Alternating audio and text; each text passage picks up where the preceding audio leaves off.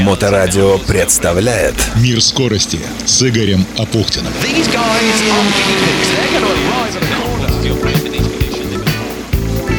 Всем хорошего настроения. У микрофона Игоря Апухтин. О большом кольцевом автоспорте сегодня российский гонщик Роберт Шварцман, который выступает за команду Према в Формуле-2, пошел наконец-то по стопам Виталия Петрова. Он занял второе место в личном зачете по итогам сезона 2021 года. На счету Шварцмана 192 очка. Чемпионом стал его партнер по команде Оскар Пиастри 252 с половиной очка. И надо сказать, что Шварцман провел последний сезон в Формуле-2. Он примет участие в молодежных тестах Формулы-1 М1, где будет пилотировать болиды Феррари и Хаас. Но не знаю, насколько доставит ему удовольствие пилотирование Хааса, на которых выступает наш российский гонщик Никита Мазепин. И э, здесь вот как раз существуют определенные проблемы и вопросы. Дело в том, что в последней квалификации Никит Мазепин показал последнее время сессии, проиграв собственному напарнику Мику Шумахеру аж целых 779 тысячных секунды. И начал готовиться к старту. Это как раз э, касается Гран-при в Абу-Даби, который прошел в минувший уикенд. Мазепин пресс-релиз команда ХАС выпустила и цитирует э, Мазепина. Э, он говорит, будет сложно, но мы постараемся извлечь максимум из воскресного заезда. Гонка — это всегда новый вызов. Она предлагает другие возможности, чем квалификация. Думаю, что новая конфигурация трассы поможет сделать заезд интересным. Я готов к гонке уже сейчас. Не хочу ждать воскресенья. Вот так Никита Мазепин был настроен оптимистично в субботу после того, как занял последнее место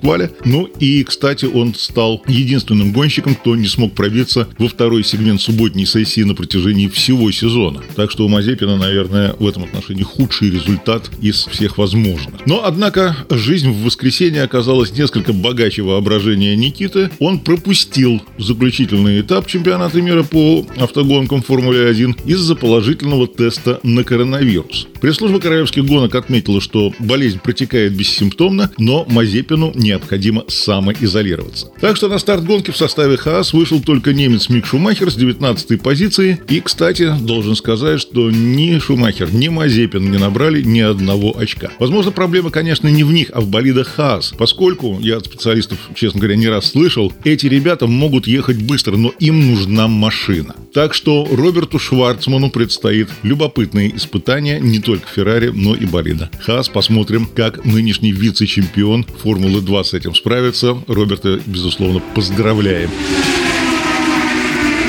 А вот что касается Формулы-1, ну кто бы знал, какую роль в финале сыграет аутсайдер Мик Шумахер в борьбе за титул чемпиона. Объясняю. Перед последней гонкой сезона в общем зачете лидировали нидерландец Макс Ферстаппен, Red Bull, и британец Льюис Хэмилтон, Мерседес, по 369,5 очков у каждого. У Ферстаппена было преимущество за счет большего количества побед в сезоне. Он Лью объезжал, честно говоря, чем удивил. И при этом ну, в Абу-Даби он стартовал с поула, а Хэмилтон со второй позиции. Расклад на эту гонку был прост. Тот, кто закончит заезд выше в топ-10, станет чемпионом. Или Хэмилтон в восьмой раз, или Ферстаппен в первый. В случае финиша вне очковой зоны или схода обоих гонщиков титул забирает Ферстаппен, так как у него в сезоне на одну победу больше. Также может быть равенство очков, если один пилот станет девятым, а другой десятым с быстрым кругом. Это плюс один балл, и при этой ситуации преимущество вновь будет в пользу Ферстаппена. Так что вот такой расклад перед Абу-Даби предвещал, конечно, крутую борьбу, крутые замесы и гонка, конечно, была фантастической, и в эту борьбу вмешался его величество случай. Текстовая трансляция на autosport.com.ru выглядела как сводка с поля боя. Впрочем, это так и есть. 20 кругов до финиша, 17 секунд между лидерами. Лучший круг от Макса Ферстаппена. Разрыв между ним и Лью начал таять. Он снял разом в 80 секунды. Макс штампует лучшие времена на секторах. Хэмилтон более-менее контролирует отрыв. Это в пределах 15,5 секунд. 14,7. Хэмилтон по связи из машины сообщает сообщает команде, что не может поддерживать такой темп, но стабилизирует его на отметке 14,1 секунды. 12 кругов до конца гонки. Перед Льюисом 4 быстрых круговых, которые борются за позиции. Это поможет Максу сократить разрыв. 12,3 секунды между лидерами. Впереди 10 заключительных кругов чемпионата. Команда Мерседес попросила Льюиса быть осторожнее. И тут судьба дает Ферстаппину шанс – Разбивает машину Николас Лафити. Он боролся с Миком Шумахером, но не справился с управлением и влетел в барьеры. На трассе машина безопасности. Льюис видит последствия аварии и произносит «это просто невероятно». Пять кругов до финиша. Макс заезжает в бокс за шинами софт. И тут круговым запретили возвращаться. Это беспредел, возмущается Верстаппин. Между ним и Льюисом пять круговых. И если гонка так и закончится за сейфтикаром, то велика вероятность, что Хэмилтон станет восьмикратным чемпионом мира. Но все-таки сейфтикар пускает круговых и уходит с трассы. Хэмилтон и Верстаппин едут борт в борт. Рестарт на один круг. Хэм впереди, Макс за ним. Да, это последний и единственный круг, и тут Ферстаппен обгоняет Хэмилтона. Фантастика. Льюис контратакует. Раз. Второй. Макс отбивается и, более того, вырывается вперед. И становится первый раз в карьере чемпионом мира. И за ним ведь еще и лучший круг в гонке.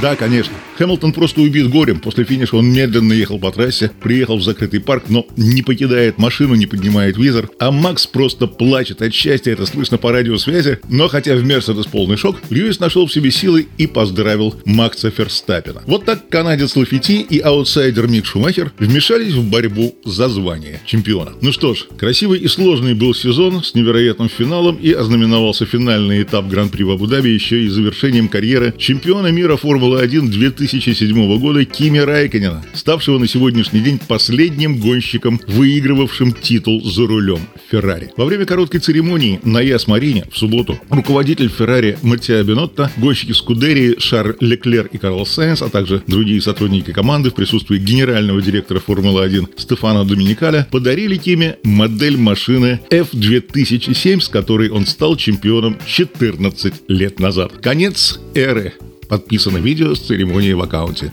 Twitter Феррари.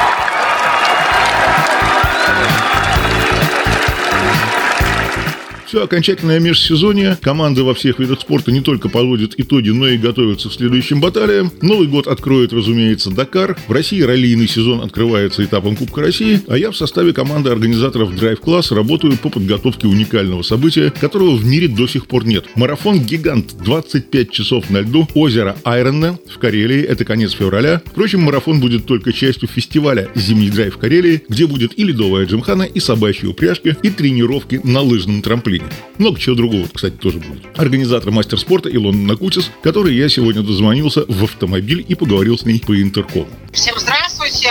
Подготовка на самом деле идет полным ходом. Практически уже больше половины участников зарегистрировались. Кто-то еще ждет принятия решения, на какой машине кто поедет, кто-то еще там не до конца собрал команду. Но в общей массе, по сути, например, марафонцы, то есть команды марафонов, они уже практически все собраны, готовы, и ребята полным ходом готовятся. Тренировки начинаются, тем более в этом году зима пораньше пришла, и, в общем-то, все радуются. Мы начали уже заниматься подготовкой береговой зоны, наращиванием льда, хозяйственных забот полно. Насколько я помню, в этом году было, по-моему, 22 команды ехало.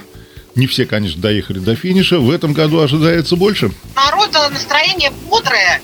Мне, меня радует, что э, моя идея нравится, и людям она вошла, в общем-то, хорошо и во вкус. Люди начинают входить, потому что это действительно очень такая атмосферная гонка получается, потрясающая совершенно. Очень здорово то, что там собираются люди абсолютно разных поколений. При этом не только профессионалы там могут участвовать, да, и приезжают. Меня радует то, что в этом году очень много новых команд, которые, например, вообще еще ранее никогда не принимали никаких участий в каких-то вот таких серьезных соревнованиях.